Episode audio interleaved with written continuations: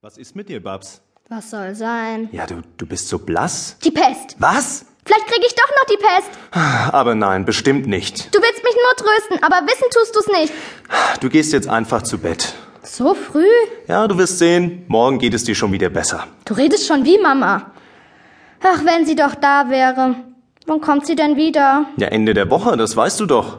Willst du Mama? Sei zufrieden, Barbara. Andere Kinder haben gar keine Mutter mehr. Mach dich jetzt bitte bettfertig, ja? Na gut. Und was ist mit dir, Moritz? Moritz. Später.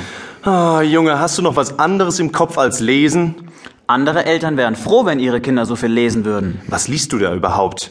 Hm, Der Pestfahrer von Annaberg. Oh weh, aus der Geschichte hat Willis Vater einiges vorgelesen. Gerade als wir aus dem Bergwerk gekommen waren. Na toll, so schürt man Kinderängste.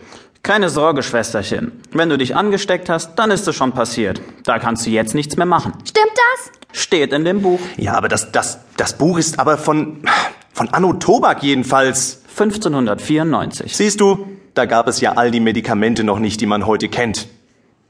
Kann ich das Buch haben, Moppel? Nein. Aber ich muss mich doch informieren.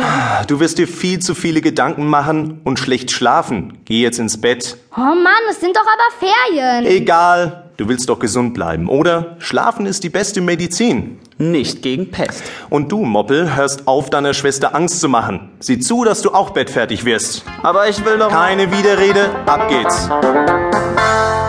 Tja, was will man machen, wenn Eltern abends mit einer solchen Penetranz auftreten? Dann geht man halt zu Bett. Penetranz. Du weißt manchmal auch nicht, was die Fremdwörter bedeuten, die du da benutzt, stimmt's? Doch, penetrant heißt durchdringend.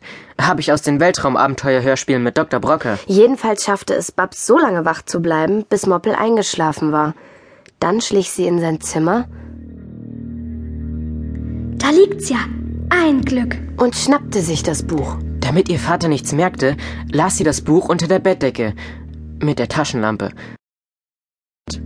Wenn ich, Wolfgang Uhle, Pfarrer zu Breitenbrunn im meißnischen Obererzgebirge, diese meine Lebensgeschichte aufzeichne, getreulich, wie sie sich zugetragen, ohne Weglassen und ohne Hinzufügen, ohne dunkles Hell Und langsam schlief sie ein.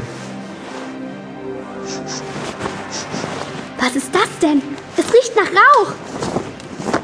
Vater? Vater, aufwachen, es brennt. Ach so, der ist ja... Ich bin ja gar nicht zu Hause.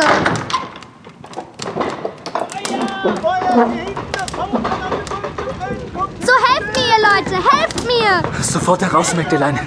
Hier herunter. Wer seid ihr? Wer seid ihr? Du musst sofort heraus aus diesem Haus, Jungfer. Was ist geschehen, Magister? Die Stadt brennt. Halb Schneeberg brennt. Ist sonst noch jemand im Hause? Ich weiß es nicht.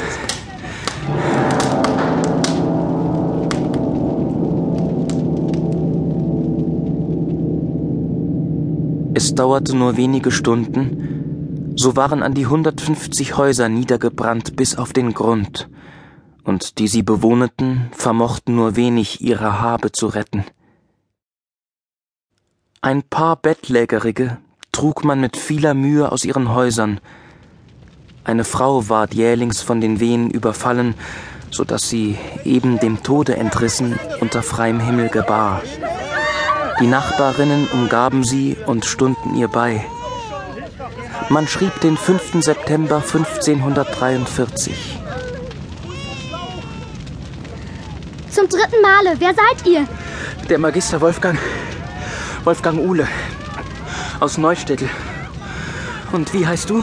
Babs wollte sie antworten, Barbara.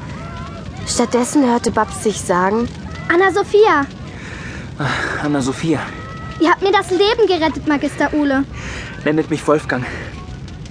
Wo sind dein Vater und deine Mutter? In Annaberg. Ich wohne mit meinem Vater in Annaberg. Und wo ist deine Mutter? Meine Mutter lebt nicht mehr.